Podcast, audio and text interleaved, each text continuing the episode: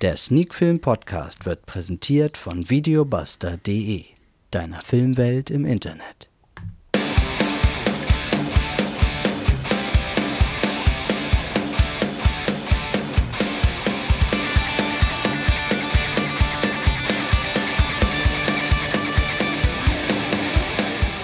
Sneak Film to Go, Folge 184. Heute mit drei Filmen und zwar aus den Genres Science Fiction, Horror und Krimi.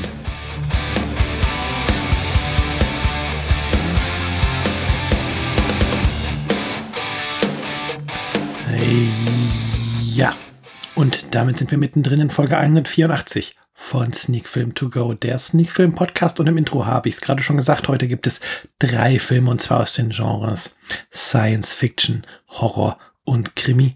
Aber welche Filme das sind, das habe ich bisher nicht verraten. Lasst euch doch einfach mal im Laufe dieser Folge davon überraschen, welche Filme hier besprochen werden. Den Anfang macht der Science-Fiction-Film und der hört auf den Titel The Last Journey ist eine französische Produktion aus dem Jahr 2020 mit einer FSK ab 16 Jahren unter der Regie von Romain Quirot entstanden, sehen wir unter anderem Hugo Becker, Jean Reno und Lia Usadi Lisser. Vor der Kamera läuft auf Blu-ray circa 87 Minuten und ja, der Film hat natürlich auch eine Handlung. Der rote Mond bedroht unsere Existenz auf der Erde. Unsere einzige Hoffnung ist der rätselhafte Paul W.R., der begabteste Astronaut seiner Generation. Doch wenige Stunden vor dem Start der großen Mission ist Paul verschwunden. In nicht allzu ferner Zukunft hat die Sonne die Erde ausgetrocknet. Die Ressourcen sind aufgebraucht. Nur ein geheimnisvoller roter Mond liefert den letzten Menschen überlebenswichtige Energie. Als er plötzlich auf Kollisionskurs mit der Erde geht, droht die endgültige Vernichtung der Menschheit. Die einzige Chance auf ein Überleben scheint die Zerstörung des roten Mondes zu sein. Doch kurz vor dem Start seiner mit Nuklearbomben bestückten Rakete verschwindet Astronaut Paul W.R.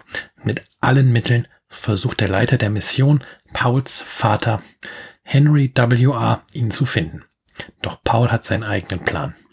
Mit der Hilfe von Elma, einem Mädchen, das die Hoffnung auf ein Leben auf der Erde noch nicht aufgegeben hat, startet Paul auf seine letzte Reise, um seine Vision von der Rettung der Welt zu verwirklichen. Ja, wie gesagt, wir haben es hier mit einem Science-Fiction-Film zu tun, einem sehr postapokalyptischen Science-Fiction-Film und zwar einem Science-Fiction-Film aus Frankreich.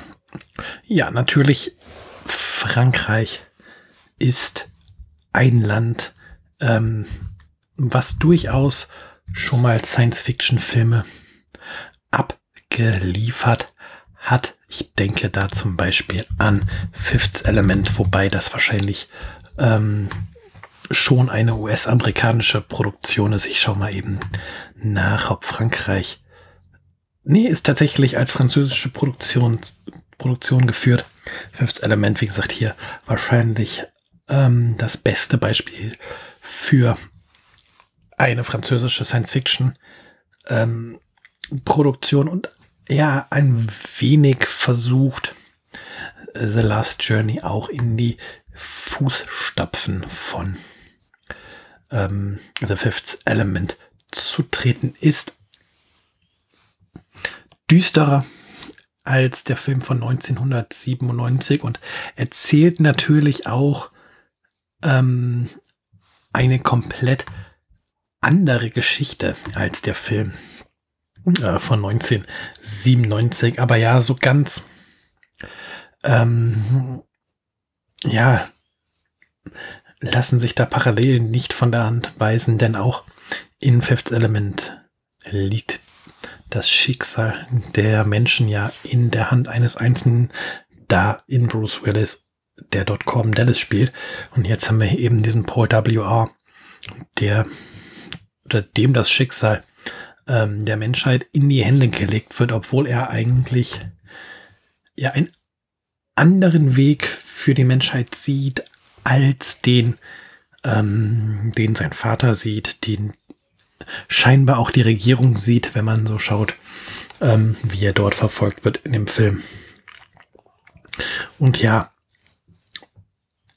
Last Journey ist da halt wirklich deutlich düsterer als Fifth Element. Aber wie gesagt, wir haben hier zweimal Science Fiction aus Frankreich. Von daher, ja, den zweiten Vergleich, den man halt von der Optik dann ziehen muss mit Last Journey ist auf jeden Fall äh, Mad Max.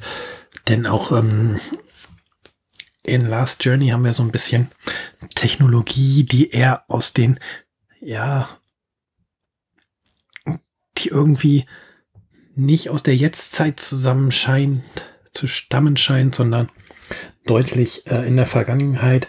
Ich schätze mal so 50er, 60er Jahre zum Teil. Dann aber haben wir auch wieder hochmoderne Autos und die wir da sehen und halt diese Oldtimer-Autos. Äh, ja, die Optik ist halt irgendwie, ja, schwierig zu beschreiben. Man versucht so ein bisschen zeitlos die Zukunft darzustellen, losgelöst von irgendeiner Epoche. Und ja, alles durch den Story Arc, dass ähm, die Ressourcen der Erde halt aufgebraucht sind und die Sonne quasi ähm, alles weggebrannt hat, entsteht halt auch diese wüstenähnliche Optik, die man, wie gesagt, aus Mad Max kennt. Diese Einöde, durch die gefahren wird, ist auch so ein bisschen Mad Max-like. Aber man hat nicht dieses komplett intensive Bedrohungsgefühl wie in Mad Max. Was das angeht, da ist der Film ein bisschen freundlicher als ähm, der Film, seitdem ich hier gerade den Vergleich gezogen habe. Ja, und insgesamt wirkt Last Journey dadurch ein bisschen zusammengewürfelt. Dann gibt es teilweise auch noch Rückblenden in die Kindheit von Paul und sowas. Und ja, das wirkt alles sehr zusammengewürfelt. Ähm, zum Teil passt es dann allerdings wieder stimmig, so dass sich die Geschichte zusammengefügt, aber insgesamt hatte ich das Gefühl, dass ähm, das Team und der Regisseur hier ja keine klare Vision hatten, wie der Film am Ende aussehen soll, sondern dass man versucht hat, ganz viele Stilelemente zu mischen. Ähm, auch was den Soundtrack angeht, da haben wir ja ähm, richtig, richtige Rockklassiker, sage ich jetzt mal, auch aus einer früheren Zeit und dann halt wieder den klassischen Filmscore mit orchestralem Soundtrack. Das wechselt sich auch ab.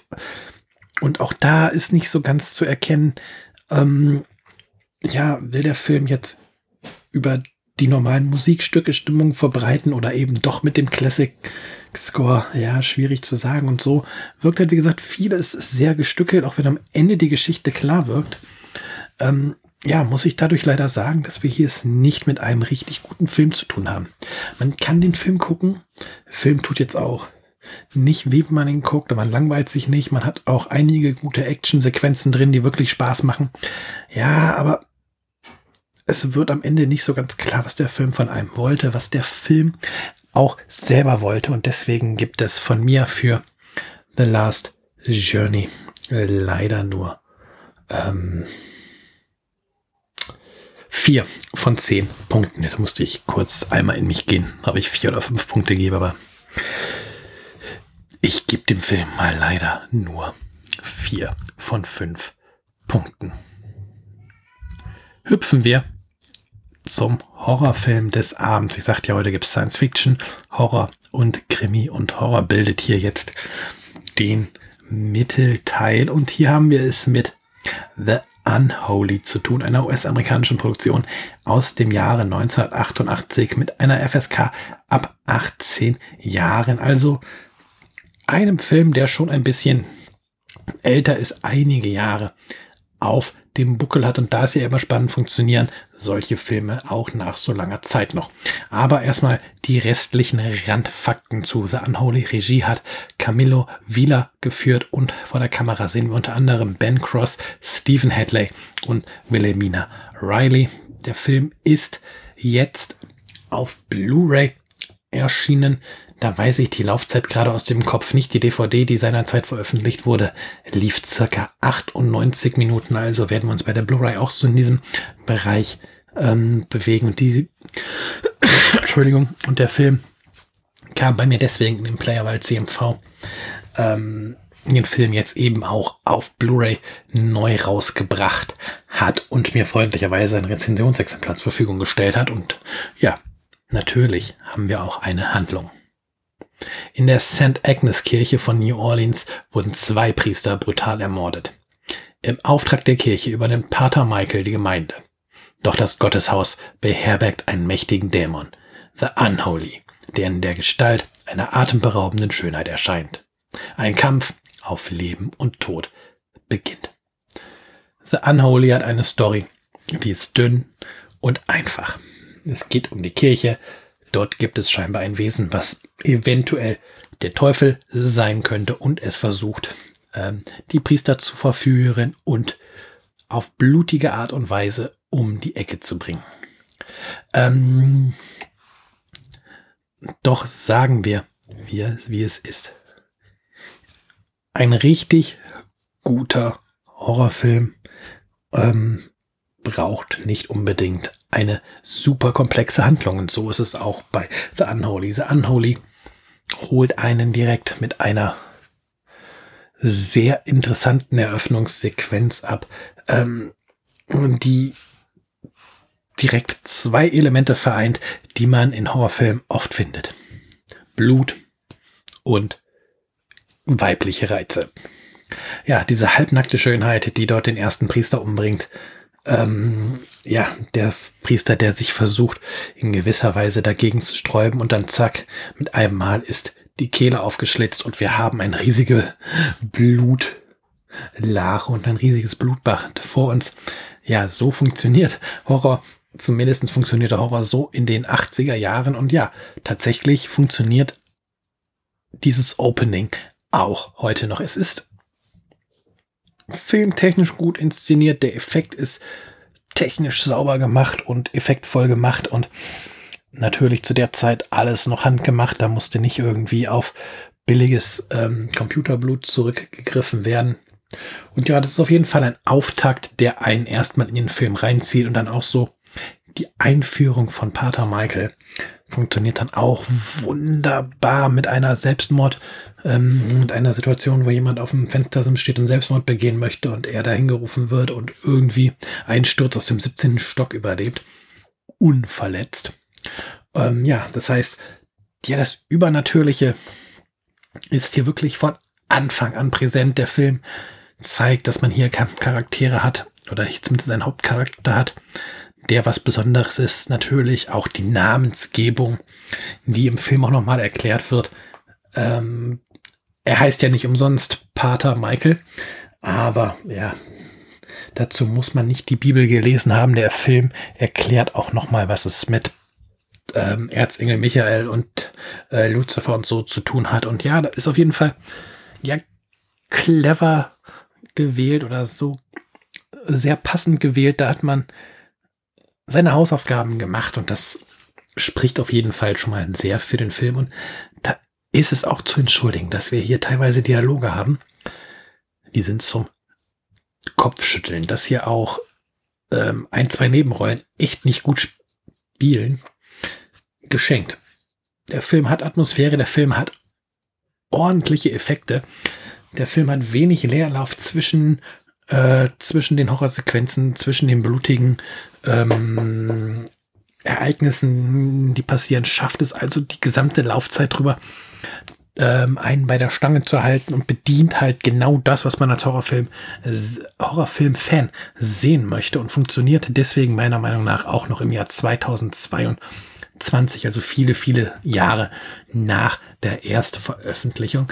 Ich habe tatsächlich bis jetzt CMV den Film rausgebracht hat, noch nie was von The Unholy gehört. Dazu muss man sagen, ja, 1988 bei der Erstveröffentlichung war ich 10. Wäre schlecht, wenn ich da schon was von dem Film gehört hätte. Und dann über die Jahre, ja, man guckt halt nicht unbedingt immer 20, 25 Jahre, ähm, 30 Jahre oder noch mehr ähm, zurück auf Filmgeschichte, um sich irgendwelche Horrorfilme rauszusuchen.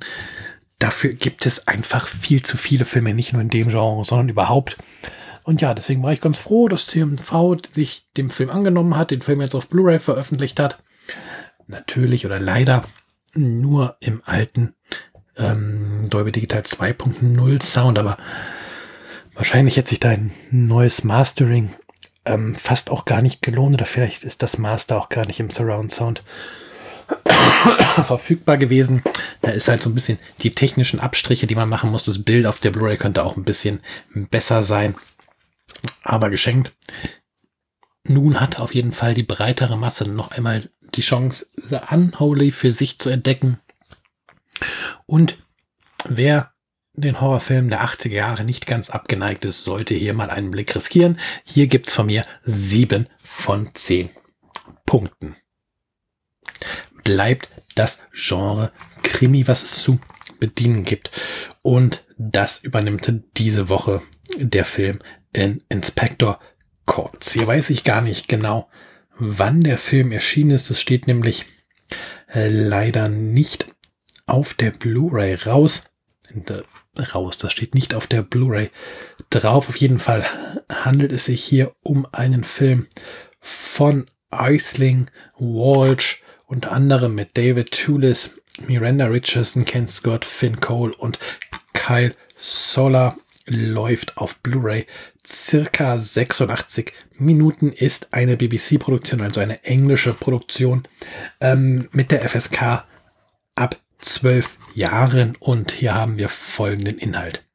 England 1912.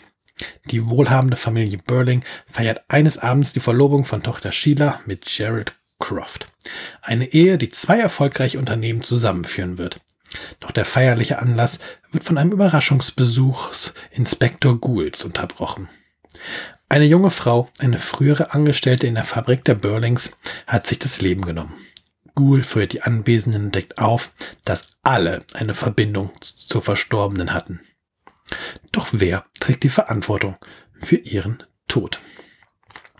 Ja, in Inspector Calls basiert auf einem Theaterstück von J.B. Priestley, einem Theaterautor, von dem ich tatsächlich noch nie etwas gehört habe, aber hm, vielleicht sagt ja dem einen oder anderen von euch der Name etwas. Und ja, was soll ich sagen? Ähm, ein faszinierender Film, mit dem wir es hier zu tun haben. Ähm, eigentlich mehr schon ein Kammerspiel. Man merkt hier tatsächlich, dass das ursprünglich mal ein Theaterstück war und ähm, ich kann mir auch vorstellen, dass im Theaterstück ähm, die einzelnen Verhörsequenzen eben nicht mit Rückblenden untermauert sind oder dargestellt werden, wie es hier im Film passiert. Für den Film hilft es natürlich, dass die einzelnen Verhörsequenzen dann auch nochmal die Rückblende machen zu dem, was die Verhörten gerade erzählen, da nochmal ein bisschen ein bisschen visuelle Unterstützung gibt, ähm, lockert das Ganze auch nochmal auf. Man hat dann einen Film, der eben nicht nur im Speisesaal der Familie Burling spielt, sondern man ähm, bringt dadurch noch ein paar andere Schauplätze rein, bringt so ein bisschen Abwechslung für den Zuschauer ins Spiel. Ähm, wie gesagt, es lockert dieses ganze Verhör des Inspektors ein wenig auf. Auch die Auflösung die am Ende bei rumkommt, finde ich echt gelungen. Ich möchte hier gar nicht zu viel spoilern, denn die Frage, wer am Ende ähm, die Verantwortung für den Tod der jungen Frau trägt, ähm, ist wirklich interessant beantwortet und sicherlich auch nicht so beantwortet, wie man es tatsächlich ähm, erwarten würde. Der Kniff hier ist wirklich gelungen. Und es ist ein Kniff, der auch über das Filmende hinaus dazu anregt, sich nochmal mit dem Film, mit dem Thema auseinanderzusetzen. Und ja, das gefällt mir wirklich gut. Äh, hier es nicht unbedingt die Moralkeule, die geschwungen wird. Oder jemanden, der quasi mit der Holzlatte vom, ähm, vom Zaunpfeiler ist, sondern quasi oder mit dem ganzen Zaun winkt und sagt, guck mal, so ist es. Aber ähm, ja, die Auflösung, wie gesagt, nicht unbedingt oder nicht auf den ersten Blick das, was man vielleicht erwarten würde, aber eine sehr gelungene Auflösung, ähm, ein, ein, ein sehr gelungenes Ende für den Film. Ähm, ja, und durch die Auflösung auch oder die Auflösung macht einen Film, der eigentlich im Jahr 1912 spielt, ähm, zu einem Film und zu einem Diskussionsthema, was auch noch 110 Jahre später aktuell ist. Und das muss ein Film erstmal schaffen oder das muss ein Theaterstück oder ein Thema, eine Inszenierung erstmal schaffen, auch nach 110 Jahren immer noch den Geist der aktuellen Zeit zu treffen. Und das gelingt in Inspector Colts. Und ja, natürlich helfen da die guten schauspielerischen Leistungen, mit denen wir hier ist, mit denen wir es hier zu tun haben. Natürlich hilft da auch das geschickte Spielmittel mit dem Licht, mit den Kameraperspektiven. Wir haben es hier wirklich mit einem runden, vielleicht nicht perfekten Film zu tun, aber ja, wer auf so eine Art Kammerspiel und auch trotz der Rückblenden, machen wir uns nichts vor, bleibt es ein Kammerspiel, ähm, steht, der sollte definitiv bei in Inspector Colts reinschauen. Die BBC hat hier wieder einmal gezeigt, dass sie weiß, wie Filme funktionieren, wie Fernsehfilme funktionieren.